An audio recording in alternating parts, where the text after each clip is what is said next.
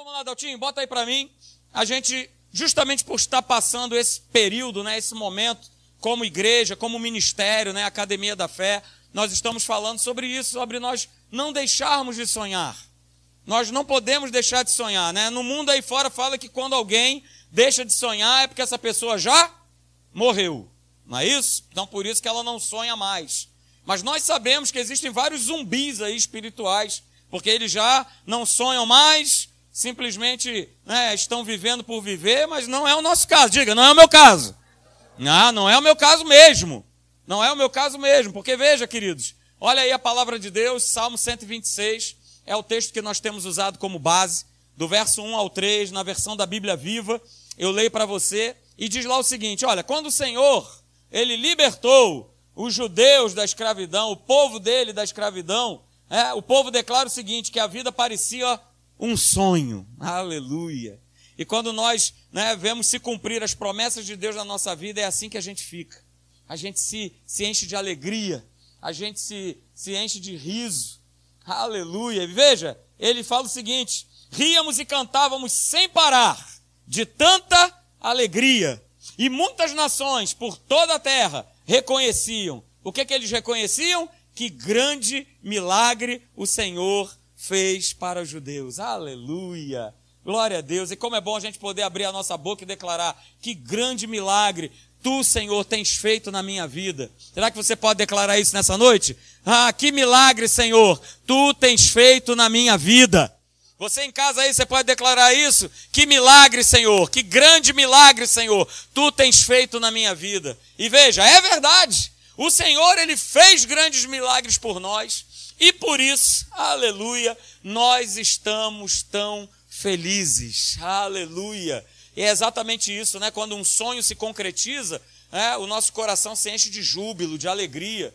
Por exemplo, né? Ah, quando a gente. É, eu lembro quando a gente queria né, nos tornar pai, mãe, não é isso? E quando eu estava trabalhando, a minha esposa liga para mim: Olha, eu estou grávida. É, então foi a realização de um sonho. Nós já tínhamos é, oito anos de casado. É, então, poxa, que maravilha. Poxa, que beleza, que notícia boa, né? Receber que, poxa, eu vou me tornar pai, ela vai se tornar mãe. Então é muito legal quando isso acontece. E aí no nosso último encontro, queridos, é, a gente está falando sobre sonhos, a gente falou é, a respeito desse camarada aqui. Não é isso? A gente falou sobre José. E hoje a gente vai continuar falando um pouquinho mais sobre ele. Não tem como não comentar, não falar a respeito de sonho sem a gente lembrar né, na vida de José.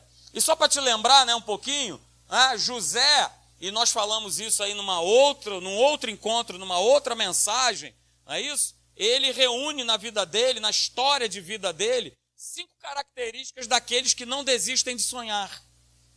E você pode perceber que ele teve exatamente isso aí. A primeira coisa que acontece na vida de José, ele, é, ele sai meio que forçado né, da sua zona de conforto. É isso? Os irmãos pegam ele e vamos embora, vamos sair dessa posição aqui de filhinho de papai e agora você vai ver o que, é que vai te acontecer. Apesar disso tudo, apesar de toda essa situação, José ele manteve o quê? O seu foco em Deus, naquele sonho que Deus havia dado para ele. Então ele né, se manteve focado naquilo que Deus havia prometido para ele através de sonho. E ele foi perseverante, porque não faltaram obstáculos, barreiras, né, tentaram matá-lo, não deu certo venderam como escravo, aí ele vai para a casa de Potifar. Lá acontece o que acontece, ele vai para a prisão. Três anos, três anos e meio preso, esquecido né, naquela prisão. Então esse cara teve que ser perseverante. Porque a grande maioria né, chegaria à brilhante conclusão que Deus se esqueceu de mim. Deus me abandonou. Porque olha só o que, que eu estou passando. Como é que vai acontecer isso? Né? dos meus irmãos, do meu próprio pai se curvarem diante de mim. Como? Eu estando aqui na prisão. Então ele foi perseverante. E mais, ele acreditou né, naquilo que Deus disse a ele. E ele manteve isso vivo dentro dele. Então aquele que sonha, queridos, tem que sair da zona de conforto, tem que manter o foco, tem que ser perseverante, tem que acreditar naquilo que Deus diz. Né? E principalmente, a realização do teu sonho é tem que passar por pessoas. Não acho que Deus vai te dar nada ou vai é, produzir um milagre na tua vida sem que esse milagre não passe por pessoas. Você pode estar pedindo o que você quiser para Deus, mas o que você espera receber de Deus, saiba, vai passar por pessoas. Vai ser bênção na vida de outras pessoas. Ah, pastor, o que, que tem a ver passar por pessoas? Eu estou orando para o meu pai se converter, eu estou orando para o meu marido se converter. Pois é, no dia que ele se converter, você vai compartilhar desse testemunho para quem? Com um cachorro? É para Bob? Olha, Bob, eu tenho uma notícia maravilhosa para te dar. O seu pai se converteu, Bob. Uh, que maravilha. É, é para o Bob que você vai contar? Não, você vai contar para todo mundo que conhece a tua vida. Você vai falar para os teus amigos, você vai falar para os amigos do teu marido, você vai falar para todo mundo: olha, agora fulano de tal é nova criatura. Olha, agora fulano de tal entregou a sua vida para Jesus. E aí, quem ouve uma história dessa fica: rapaz, mas esse camarada, vou te falar, rapaz, o cara estava assim com capeta, agora ele. Agora ele está com Jesus? Calma aí, que história é essa? Deixa eu investigar isso. Deixa eu saber direitinho o que foi isso aí. Então, cara, cada milagre, cada realização de sonho na nossa vida tem que passar por pessoas. E quando Deus ele realiza, é para que isso né, justamente aconteça. Então a gente falou né, sobre a vida de José, porque é muito importante falar sobre a vida de José, relatar é, a história dele. Ah, e nós falamos aqui no domingo passado. É, só a história de José no livro de Gênesis ocupa grande parte desse livro. A história de José, né, ela tem mais relevância, digamos assim, do que a própria história de Adão, de Noé. É, ela é mais falada, se gasta mais tempo para se falar sobre isso. E sabe por que, queridos, isso acaba também é, acontecendo? Né? E ele entra também naquela galeria lá de Hebreus, né, no capítulo 11, dos heróis da fé. E isso acontece porque José ele vai além de qualquer expectativa humana que poderia é, ter acontecido. Né? Ele poderia ter ficado com raiva, ele poderia ter tido ressentimentos, um espírito de vingança, mas você conhece o texto, nada disso aconteceu na vida de José. E aí no domingo passado, a gente tirou duas lições, né? Nós aprendemos duas lições a respeito desses sonhos que José ele teve. A primeira lição que a gente aprendeu, né, eu vou ser bem rapidinho porque nós já falamos sobre isso, é nós tomarmos o cuidado com quem nós compartilhamos os nossos sonhos. Por quê? Porque José ele cai né, nessa imaturidade de aquilo que Deus havia revelado para ele através de um sonho, ele vai compartilhar desse sonho com seus irmãos. Então a gente precisa tomar cuidado né, com quem a gente tem compartilhado os nossos sonhos. Porque veja, queridos, José ele compartilha os seus sonhos com pessoas que em nada poderiam contribuir com a realização dos seus sonhos. E às vezes nós fazemos isso. Nós expomos a nossa vida, nós abrimos a nossa vida com pessoas que nada podem contribuir com os nossos sonhos. E não é contribuir investindo nesses sonhos, mas é contribuir de uma forma negativa. Porque de repente você compartilha com quem não é para ser compartilhado e você ouve toma aquele famoso banho de água fria, gelada, dizendo: não, mas isso não tem como acontecer. Ah, mas isso não vai acontecer. Ah, então a gente precisa tomar cuidado, ok? Porque nós vimos, inclusive, pela palavra de Deus, que aquele que guarda, olha aí, recebe nessa noite, ó cristão, aquele que guarda a boca, conserva a sua alma. E aí os que muito abrem os seus lábios, a si mesmo se arruinam. Está escrito. Então para de ser bocudo. Por isso está lá na livraria, se você quiser passar lá, você pode comprar. Tem um livro da Joyce Maia chamado Eu e a Minha Boca Grande. Porque a gente precisa tomar um cuidado enorme com aquilo que nós declaramos, para quem nós declaramos, o que nós falamos. E aí nós vimos também, né, em Provérbios, capítulo 19, verso 2, olha, não é bom proceder sem refletir.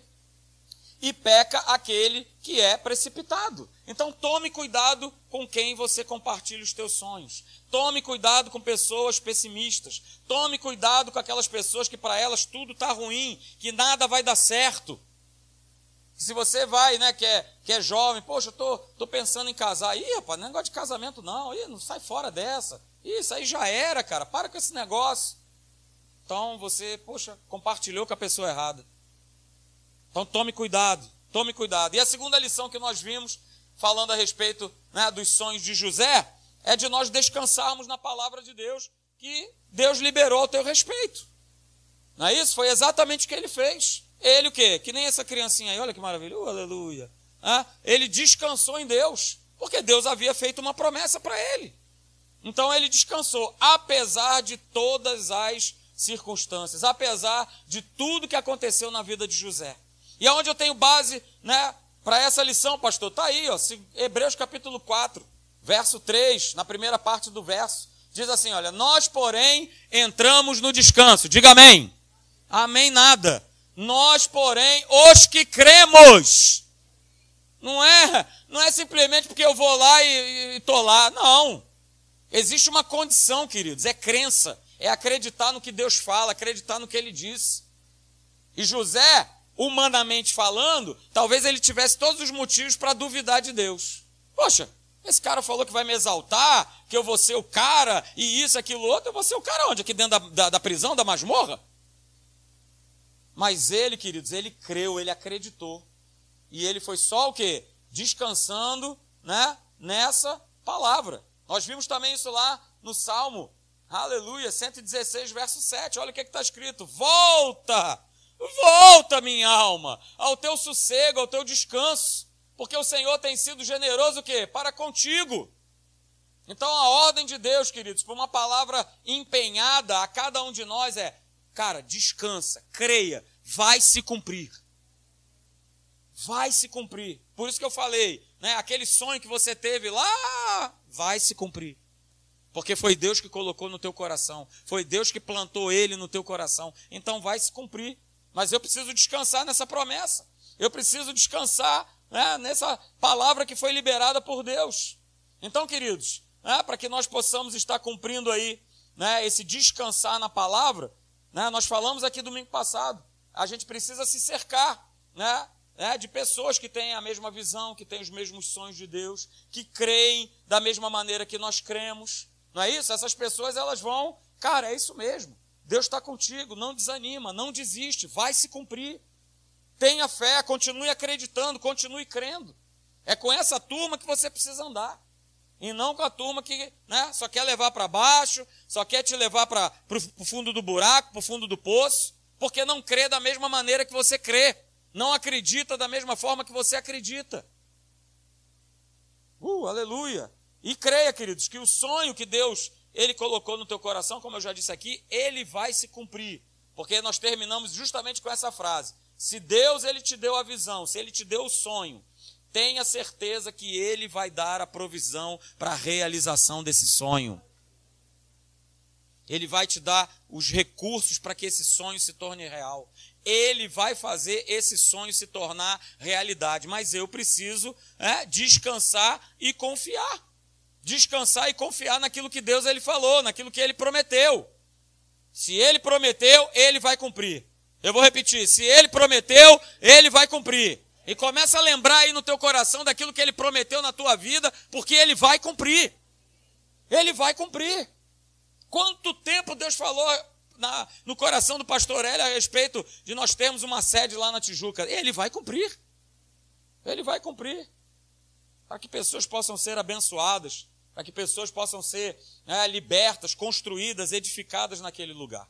Então hoje, queridos, a gente vai continuar falando a respeito mais um pouquinho da vida de José. E a gente vai estar falando a respeito de um tema, pastor, que tema é esse? Aleluia, eu vou embora. Não, continua aí, aleluia. Porque isso, queridos, fala a respeito da nossa vida de cada um de nós. E falar sobre a vida de José, a gente precisa tocar nesse assunto aí, que tem tudo a ver com sonho. Você vai entender o porquê. Ok? Porque não existe ninguém que tenha passado sobre essa terra, que esteja vivendo nessa terra, inclusive o próprio Senhor Jesus, não é isso? É, que não tenha enfrentado a tentação. Até Jesus foi tentado. Então não tem essa de, não, pastor, que isso? Ah, está aqui sobre a face da terra, seremos tentados. E nós veremos o que que nós seremos tentados. Essa tentação é que vai tentar derrubar o teu sonho. É essa tentação que vai tentar tirar você do foco. É essa tentação que vai tentar roubar aquilo que Deus colocou no teu coração. Ah, pastor, mas que isso? Eu não quero passar por isso. É simples, como eu sempre falo. Não é isso, Sérgio? Quer vir aqui? Não, depois do culto, não está afim, não? A gente faz aquela famosa oração, não é isso? Hã? Maravilhosa? Não é isso que você já conhece? A oração do quê? Do prepara e leva. É só vir aqui na frente. Aí acabou tentação, problema, boleto, dificuldade. Lá no céu não vai ter nada disso. Aleluia. Glória a Deus. É só alegria, só aprendizagem. Mas enquanto estiver aqui sobre a face da terra, seremos tentados, como José também foi. Ok? A questão toda é que ele não cedeu. Hum, é aí que eu quero pegar nessa noite. Ele não cedeu. E aí, queridos, para você entender um pouquinho sobre isso que nós vamos falar nessa noite, é, a tentação, ela se apresenta de três formas. O homem é tentado dessas três formas. E quando eu digo homem, né, homem e a mulher. Eles são tentados nessas três formas. A primeira tentação é a tentação material, que é aquele desejo que incontrolável por dinheiro e por coisas. Não há problema nenhum, queridos, nós termos dinheiro, não há problema nenhum de nós sonharmos em termos né, o melhor dessa terra, mas o problema é quando esse desejo ele se torna incontrolável. A questão toda é quando isso começa, não é isso, a, a, a governar a minha vida. As coisas começam a governar a minha vida. E aí eu estou caindo nessa tentação material. Não é isso? Que nem o meu amigo que eu falei para você, né? Do chocolatezinho. Está ali, ó. Toda hora ele está ali. Ai, meu pai. Vamos lá. Pegou o chocolate, caiu na tentação. A tentação o quê? Das coisas. E aí você pode botar uma série de coisas. Pastor, eu tenho sido tentado. Ah, meu Deus. Aquele quindim, aquele, aquele pudim, aquele sorvete. É, ou pode estar sendo tentado com outro tipo de coisa. Talvez o dinheiro ou talvez essas coisas tenham governado mais a tua vida do que a própria palavra de Deus. Talvez tudo isso tenha mais sentido para você do que a própria palavra. Então, essa é a primeira forma de tentação. A segunda forma é a tentação da sensualidade. Veja, tentação sensual é o desejo por outra pessoa, ou seja, pelo corpo de outra pessoa. Hum, só que de maneira é, espiritualmente errada, né, aonde não é legal, aonde não é moral, mas ela acontece. E nenhum de nós está imune a ela, absolutamente ninguém. E José também ele não esteve imune a essa tentação. Então veja, tentação material, a tentação da sensualidade e a terceira e última tentação é a tentação pessoal, que é o desejo que é o desejo pela fama, pelo poder, pelo controle.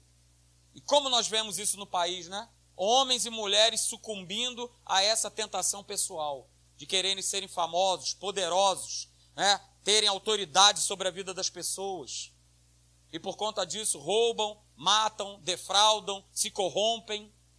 Não é isso? Porque caem nesse tipo de tentação. Então veja, querido, José ele foi tentado nessas duas últimas tentações aí.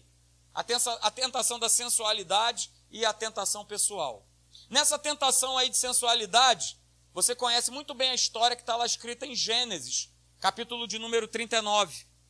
José, é, ele é vendido para ser escravo e ele cai na casa do comandante da guarda de Faraó chamado Potifar. Não é isso? E aí, lá em Gênesis 39, no verso 10, você não precisa abrir, está escrito que a esposa de Potifar, Patifona, não é isso? Ela, ela mesma, essa aí mesmo, né?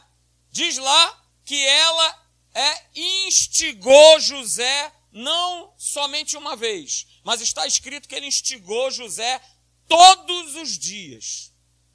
Desde o momento que José botou os pés na casa de Potifar, a dona Patifona bateu o olho nele e ficou doidona. Aleluia, para rimar. Não é isso? Para dar aquela rima maneira. Ela ficou doida. Porque diz a palavra de Deus que José ele era jovem, sarado e de boa aparência. Ele era saradão. E ela ficou doidona. E diz a palavra que todos os dias estava lá a raio da mulher perturbando a vida de José. Tentando seduzi-lo. E veja, queridos, tentando seduzir José, ah, você acha que todos os dias José ele estava fortalecido em Deus? Eu acho que não. Talvez ele tivesse num dia né, não tão não tão ali, não tão firme, mas nesse dia ela também foi perturbar a vida do cara. Então veja, queridos, você também sabe né, o que está escrito lá no verso 12 de Gênesis capítulo 39. Quando o negócio ficou fora de controle, ela faz aquela famosa armação, não é isso? Libera todos os empregados, manda todo mundo embora para ficar o quê? Só ela e José. Só ela e José. E aí, queridos, é, José, ele se coloca diante de uma escolha. É aquele famoso assim: Ninguém está vendo. Oh, é hoje. Ele tinha essa escolha. O famoso ninguém está vendo, né? Ninguém está vendo. Mas diz lá na palavra de Deus que apesar de todo esse assédio, apesar de tudo isso, ele resolve o quê? Fugir. Porque você certamente já deve ter ouvido, se não ouviu, ouça. Diante de tentações na nossa vida, a gente não tenta resistir, a gente foge. Não tente resistir às tentações. Mas quando a tentação bater na sua e na minha e na nossa porta, o que a gente precisa fazer é fugir. Então, tentação não, não é para resistir, mas é para fugir. E principalmente essa aí da questão da sensualidade. Você que é homem, sua amiga é a sua esposa. Vou repetir, você que é homem, a sua amiga é a sua esposa não é? Coleguinha do trabalho. Eu só estou dando um conselho. Veja bem. Só um conselho, aleluia. De repente a gente vai para o almoço. Uma esticadinha. Daqui a pouco eu estou dando outro conselho no cinco letras. Aleluia. Pronto, já me perdi. Já foi tudo por água abaixo. Mas era só um conselho, um inocente conselho. Mulheres, o seu amigo é o seu marido.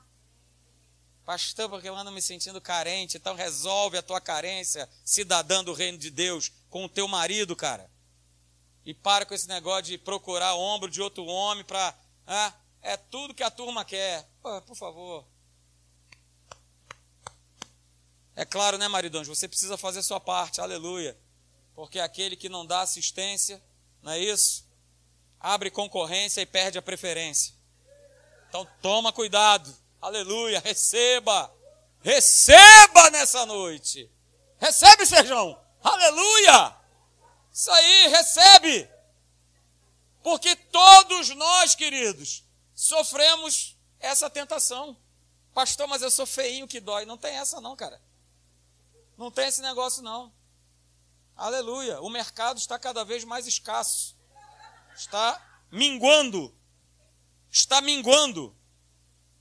Uma certa ocasião eu ouvi uma cidadã, não foi aqui, graças a Deus, aleluia, falando: puxa vida, rapaz, esses pastores estão tudo casados, né? Que pena.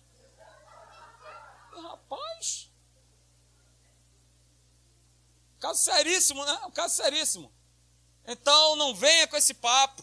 Mas fuja, fuja quando a tentação vier bater na sua porta. Porque a Marrete quer anotar de novo, não é isso? Que aquele, hã? Fala. Aquele que não dá assistência abre concorrência e perde a preferência. Captou? Captou, Mariette? Aleluia! Beleza? Então fuja! Não fica nessa de que eu sou fortão, não, estou cheio de Deus, aleluia, eu estou para o monte, é, estou no, tô no azeite, estou no óleo. Vai nessa. Vai nessa que tu está no óleo e no azeite. Vai nessa. Por isso que gabinete comigo, Dona Márcia está ali feroz, aleluia. Não é isso? Não tem essa. Porque a gente precisa fechar, cara, cada espaço para não deixar o inferno agir nem penetrar. Foi assim que José fez.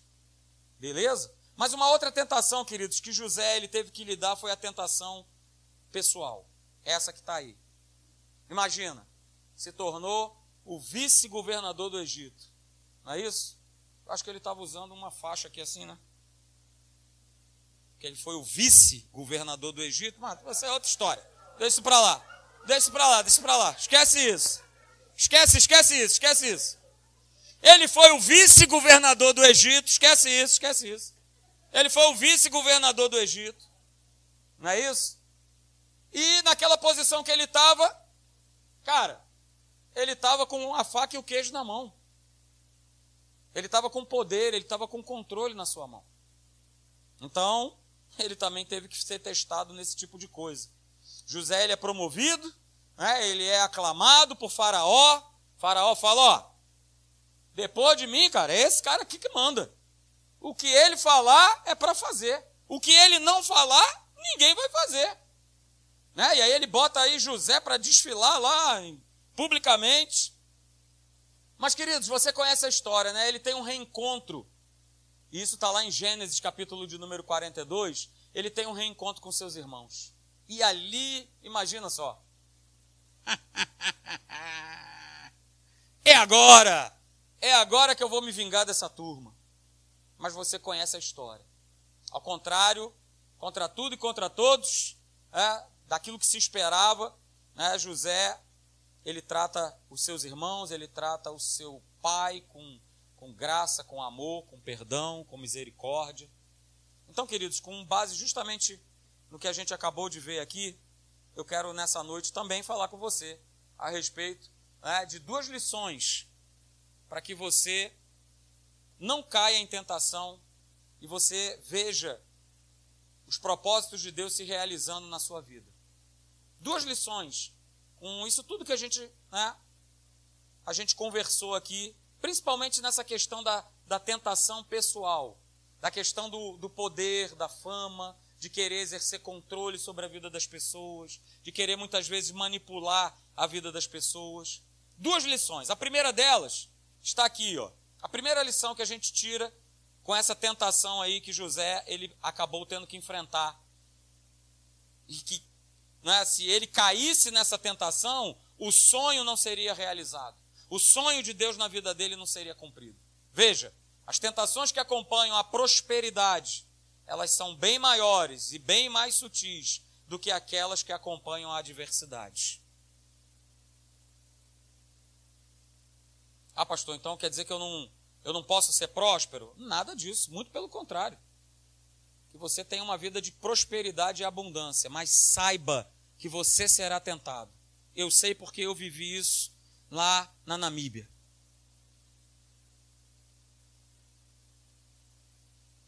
Ok?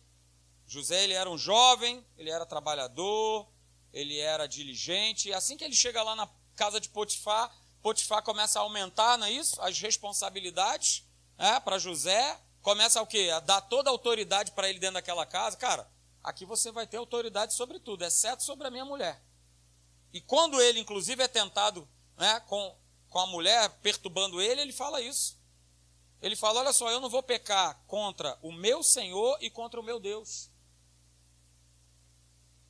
Então, aquele homem, comandante da guarda, deu toda a autoridade, mas ele não abusou dessa autoridade, desse poder para cair nessa tentação.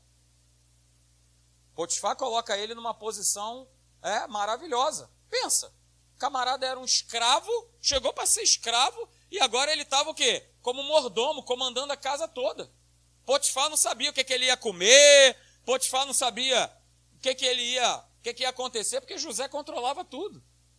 José é que é, ordenava. É, o, é uma coisa de tipo assim: o cara chegar numa agência bancária hoje como estagiário e daqui a pouco se tornar o gerente do banco. Olha aí. Foi o que aconteceu na vida de José. O cara chegou, né? Apareceu lá no quartel soldado, marinheiro, virou capitão de mar e guerra. Olha aí que, que maravilha.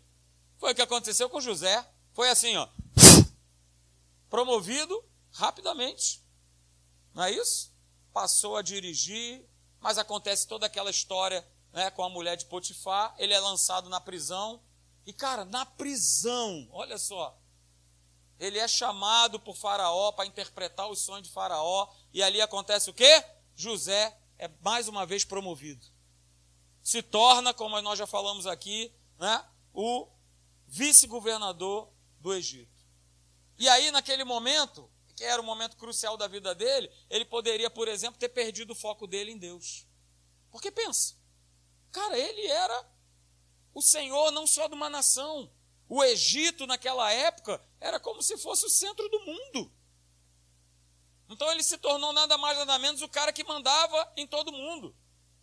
As nações chegavam no Egito para poder comprar alimento. Porque durante sete anos, todos os povos da terra passaram por fome e por escassez. E era José que autorizava: pode vender, vai lá no celeiro, compra comida. Era ele que tinha esse poder.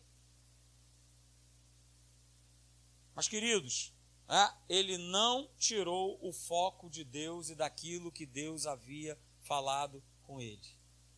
Porque quando a gente tira o foco de Deus, quando a gente tira o foco da palavra dele e a gente começa a colocar em nós mesmos, hum, sem a gente perceber, na verdade a gente não está colocando foco em nós mesmos, nós estamos colocando foco no diabo. É nele que nós estamos focando.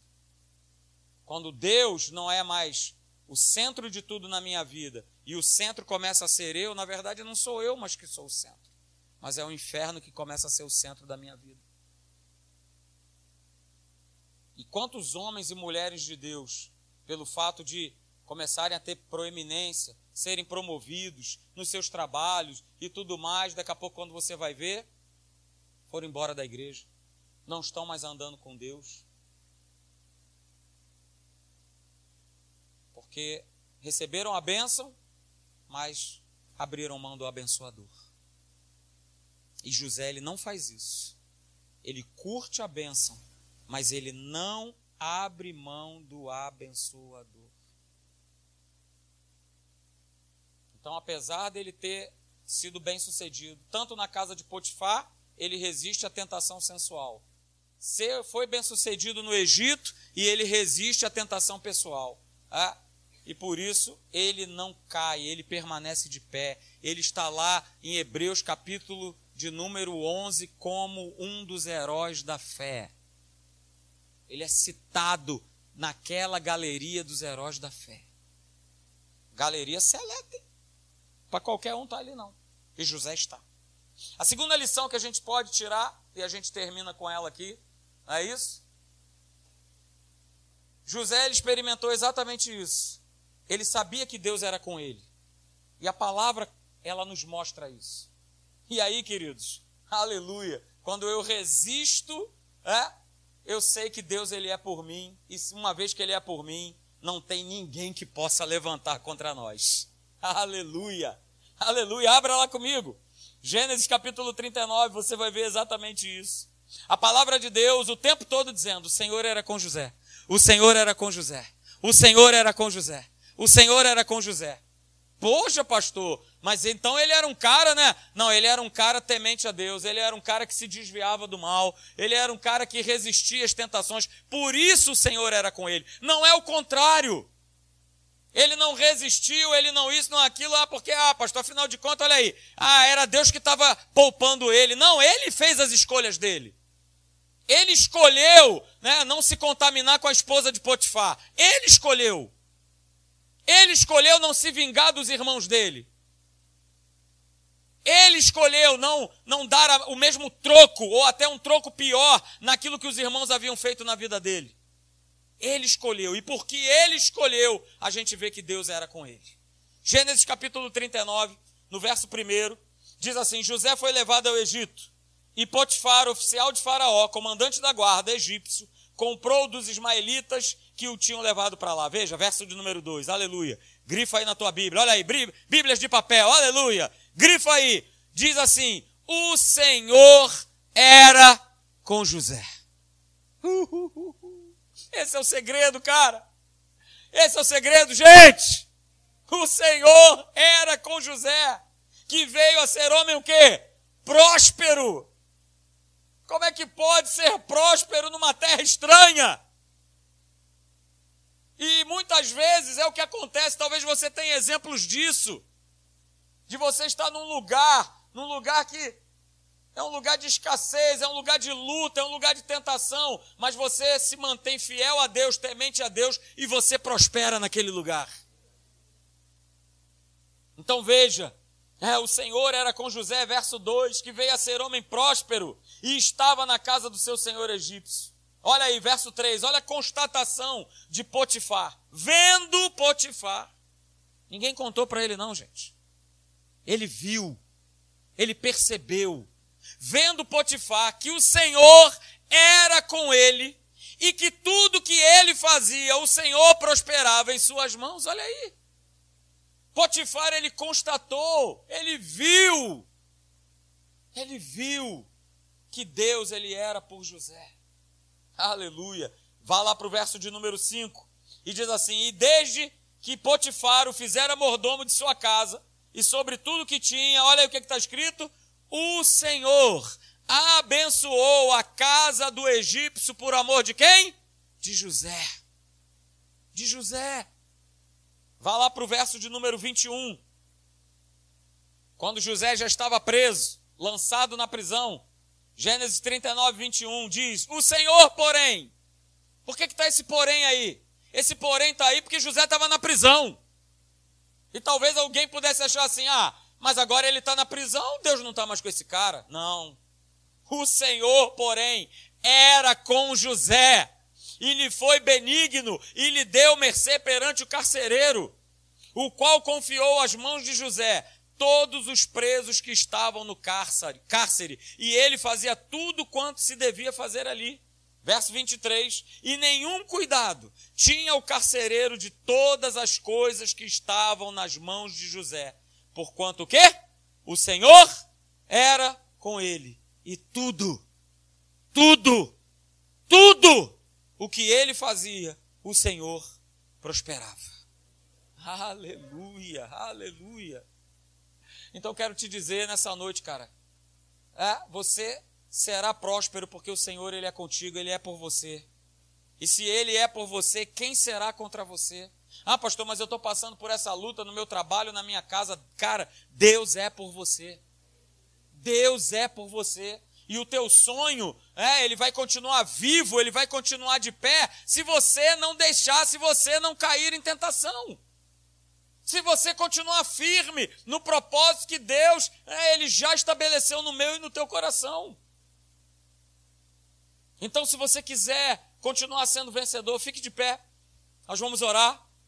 Se você quer ser vencedor, pode ter certeza que o segredo está na presença de Deus atuando na sua vida.